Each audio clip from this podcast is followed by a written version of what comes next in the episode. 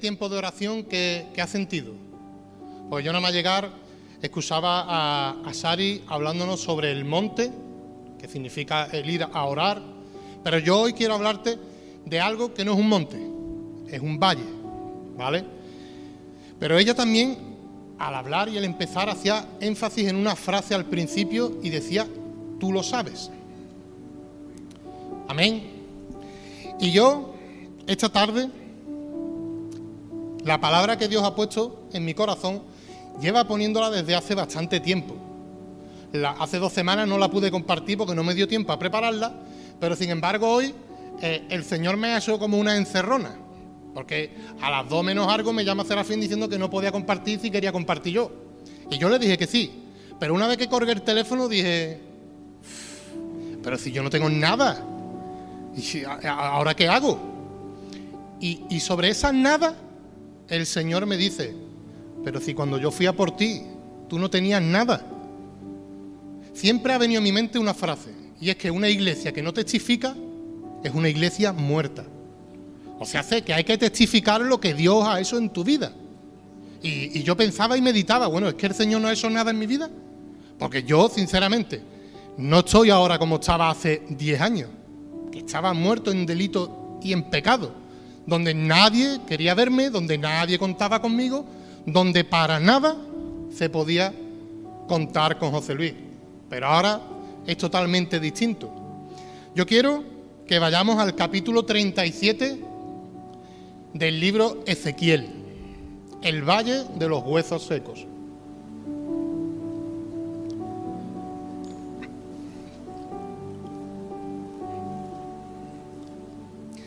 Y la palabra dice así, la mano de Jehová vino sobre mí y me llevó en el espíritu de Jehová y me puso en medio de un valle que estaba lleno de huesos. Quiero leer hasta el 14, ¿vale? Y me hizo pasar cerca de ellos por todo en derredor. Y he aquí que eran muchísimos sobre la faz del campo, y por cierto, secos en gran manera. Y me dijo, Hijo de hombre, ¿vivirán estos huesos? Y dije, Señor Jehová, tú lo sabes. Me dijo entonces, profetiza sobre estos huesos y diles, huesos secos, oí palabra de Jehová. Así ha dicho Jehová el Señor a estos huesos. He aquí yo hago entrar espíritu en vosotros y viviréis. Y pondré tendones sobre vosotros y haré subir sobre vosotros carne, y os cubriré de piel, y pondré en vosotros espíritu y viviréis, y sabréis que yo soy Jehová. Profeticé pues como me fue mandado, y hubo un ruido mientras yo profetizaba, y he aquí un temblor, y los huesos se juntaron cada hueso con su hueso. Y miré, y he aquí tendones sobre ellos, y la carne subió, y la piel cubrió por encima de ellos, pero no había en ellos espíritu. Y me dijo, profetiza al espíritu, profetiza, hijo de hombre, y di al espíritu, así ha dicho Jehová el Señor. Espíritu, ven de los cuatro vientos y sopla sobre estos muertos y vivirán. Y profeticé como me había mandado, y entró espíritu en ellos y vivieron. Y estuvieron sobre sus pies un ejército grande en extremo. Me dijo luego, hijo de hombre, todos estos huesos son la casa de Israel. He aquí ellos dicen, nuestros huesos se secaron y pereció nuestra esperanza, y somos del todo destruidos. Por tanto, profetiza y diles, así ha dicho Jehová el Señor, he aquí yo abro vuestros sepulcros, pueblo mío, y os haré subir de vuestras sepulturas, y os traeré a la tierra de Israel. Y sabréis que yo soy Jehová, cuando abra vuestros sepulcros y os saque de vuestras sepulturas, pueblo mío. Y pondré mi espíritu en vosotros, y viviréis, y os haré reposar sobre vuestra tierra, y sabréis que yo, Jehová, hablé. Y lo hice, dice Jehová. Pues yo no sé qué sientes tú cuando tú lees esta palabra, pero yo me siento totalmente reflejado en ese valle de huesos secos. Y la palabra valle de huesos, ¿qué te dice a ti? Porque yo sé personalmente cuál es mi valle de huesos secos, cuál es mi pecado, qué es lo que me aparta, qué es lo que me tiene totalmente defenestrado. Pero ¿y tú? Yo no quiero que tú me contestes ni siquiera, pero yo quiero que tú medites en cuál es el valle de tus huesos secos. ¿Qué es lo que a ti verdaderamente te hace a veces perder la fe, bajar en oración, el no leer tan continuamente, el, el que poco a poco te estés apartando y tú no te estés dando ni cuenta? Yo no sé si tú has visto la película Braveheart, o si has visto Juego de Tronos, o si has visto películas de estos estilos. Pero si os dais cuenta, cuando van a la batalla, ¿dónde pelean? En un valle. Ahí es donde pelean. Y, no van tres, ni cuatro, ni mil, van miles y miles, ¿verdad? Y van arqueros, y van caballeros con sus caballos, sus lanzas, están la, la, no sé, hay tantas y tantas cosas para pelear y luchar que cuando empiezan a correr unos hacia otros, yo no sé si tú la habrás visto en las películas, pero se escucha tal porrazo cuando chocan que dice tu madre mía, a mí me pasa eso y yo no me levanto, la verdad.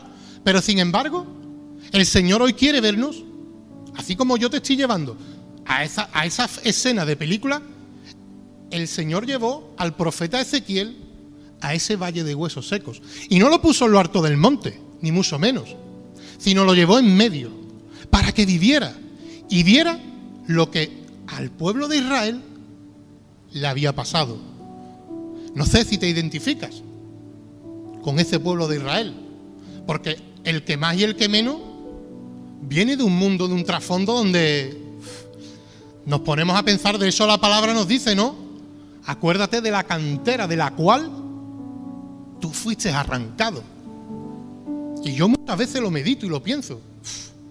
De hecho, si, si a mis padres hace 5 o 10 años, bueno, más, sí, unos 10 años, le hubieran preguntado, ¿tú crees que tu hijo va a salir del problema en el cual está metido? Yo te garantizo que mi padre hubiera dicho del tirón que no. Que no. Y sin embargo, nosotros estamos viendo este valle de huesos secos y ¿quién dice que va a haber vida en ese valle de huesos secos? Nadie. De hecho, dice que estaban secos en cómo? En gran manera. De hecho, estaban todos desparramados. El simple hecho de ponerte a unir cada hueso con su hueso, ¿tú crees que eso es posible? Yo creo que no. Pero para lo que es imposible para el hombre, para Dios sí es posible. De hecho, el hombre tendría que empezar a hacer pruebas de ADN para poder configurar y para volver a restaurar esa vida, esos huesos. Y Dios lo único que le dice es a Ezequiel, ¿vivirán estos huesos? Y la respuesta de Ezequiel no se queda corta, porque muchas veces Dios nos habla a nosotros y como que no queremos enterarnos de qué va la cosa. O como que, que nos da hasta incluso temor el... Diré una respuesta adecuada, pero sin embargo, Ezequiel dijo, solo tú sabes. Y como te he dicho, si a mis padres le preguntaran, mis padres dirían que no, porque el único, el único capacitado para que ese valle de huesos, esa, ese valle donde todos estaban muertos, secos en gran manera, pudieran tener vida, ese es el único Dios, aquel que te dio vida. Porque ¿a qué viene el enemigo? El enemigo viene a matar, viene a hurtar, pero ¿cuál es la siguiente? Viene a destruir, ¿verdad? En estos huesos no había vida. Dicen que, lo, ¿sabéis lo que es el tuétano? ¿no? Que tanto nos habla la Biblia con, con la espada de doble fila. El tuétano es la médula ¿no? del hueso, es lo que le da vida al hueso. Y no había nada de vida. O sea, sé que ¿quién podía sacar vida de ahí?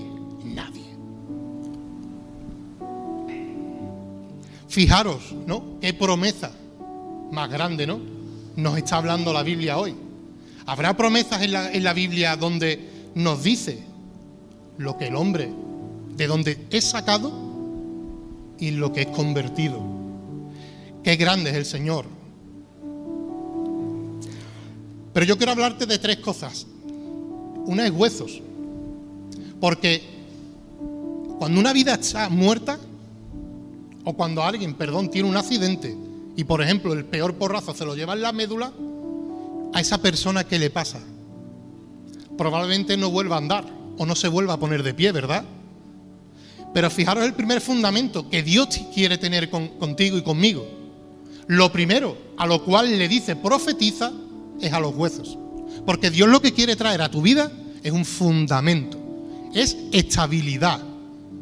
Y esa estabilidad nada más que la conseguiremos si nuestra vida está fundamentada en la roca y no en tu propia fuerza. Amén. Eso es lo que Dios quiere traer. Porque ¿qué sería de nosotros si no tuviéramos columna vertebral? ¿Cómo nos moveríamos? ¿Cómo andaríamos? ¿Cómo nos podríamos mirar cara a cara? Sería imposible, ¿verdad? Y el Señor lo primero que hizo fue profetiza esos huesos.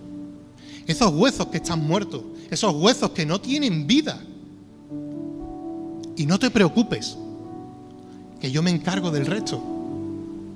Eso le faltó decirle Dios a, Ezequiel.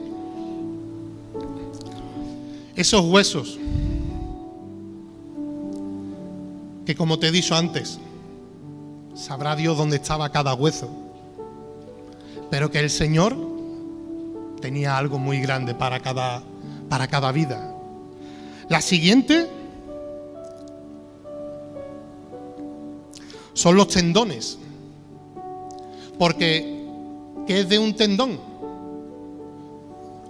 ¿O qué es del hueso si no tiene un tendón?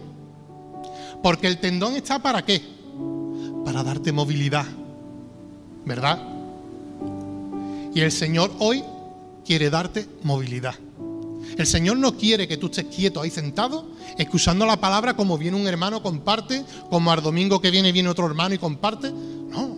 De eso este domingo hemos tenido aquí la comida misionera. Y no solo la comida, sino el culto misionero. ¿Por qué? Porque Dios quiere preparar a personas para que entiendan lo que verdaderamente trae el Evangelio y seamos enviados. Ese es el único mandato que debemos de recibir, pero a la misma verdad. Porque ya no te acuerdas cuando se te predicó por primera vez. ¿Te acuerdas cuando se te predicó por primera vez? Porque yo sí me acuerdo. Sinceramente, mis oídos estaban totalmente cerrados.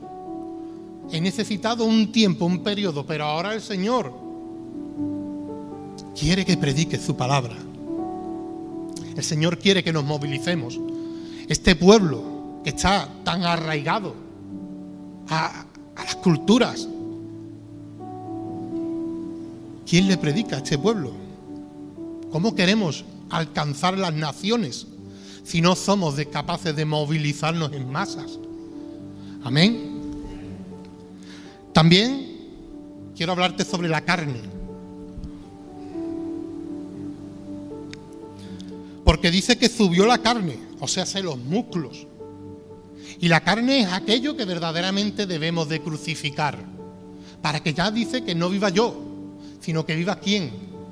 Cristo en mí. ¿Verdad?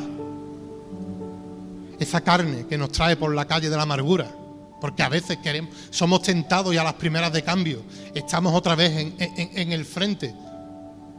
Y no en la batalla, sino que estamos totalmente perdidos. Se me ha olvidado una cosa sobre el tendón. Y se me ha venido a la mente. Tú imagínate que ese tendón, porque cuando viene la palabra tendón nos acordamos de, del tendón de Aquiles, ¿no? ¿Qué dice la palabra en Romanos 10, 10, 10 15? Que cuán hermosos son los pies de los que anuncian la paz. Esos pies que se movilizaron, esos pies que iban de un lado a otro, esos pies que no pararon hasta alcanzar a multitudes. Así es como nosotros debemos de ser. Vuelvo con la carne. Porque Dios nos ha dado talentos, ¿verdad? Talento para que los pongamos en su obra. No para que nos los escondamos, ni mucho menos. Esta carne debe estar puesta para Dios, para que Dios se glorifique en cada vida.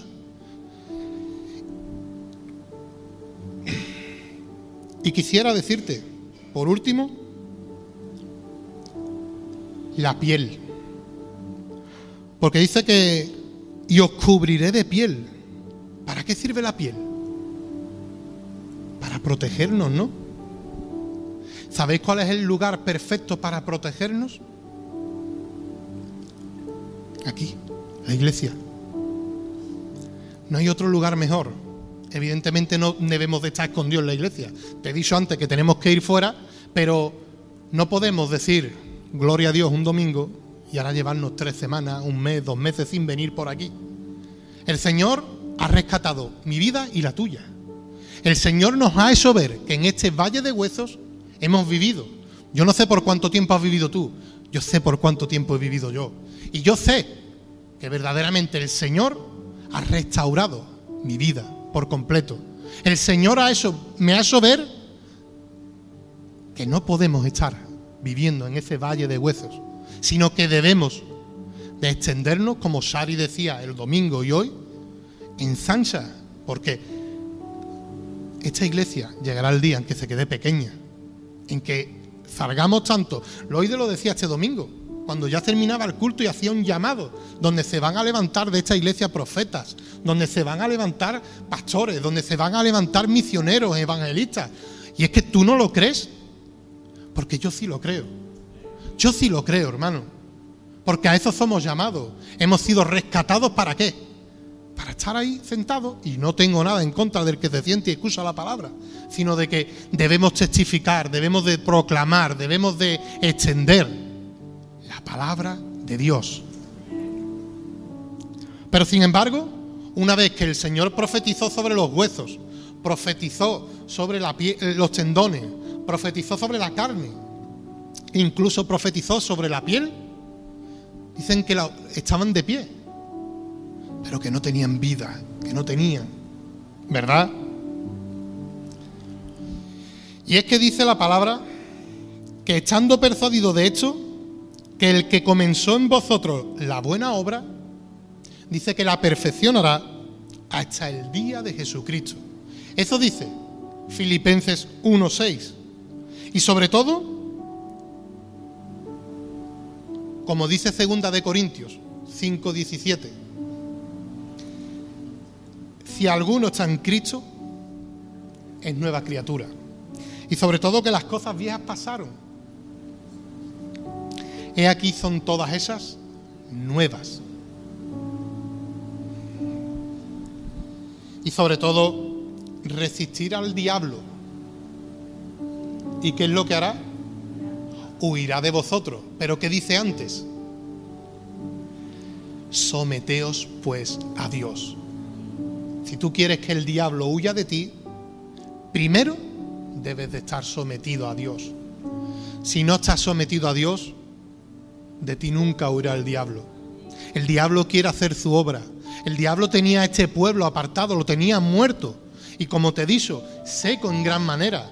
¿A qué estamos esperando? ¿A estar secos en gran manera para que venga un avivamiento de nuevo?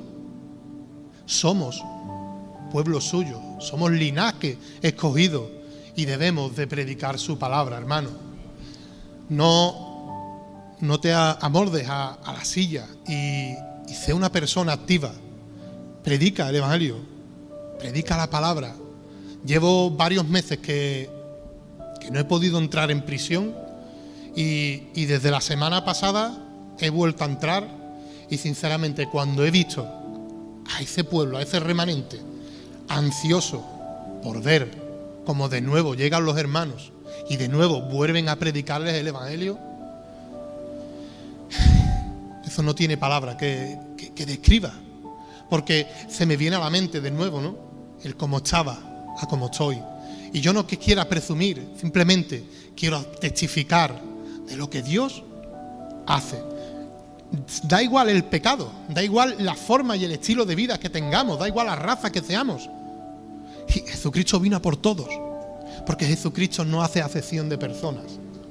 Da igual, pero salgamos de ese valle de huesos secos y hagamos lo que verdaderamente Dios tiene para nuestras vidas. La palabra lo dice claro. ¿Cuál es la gran comisión?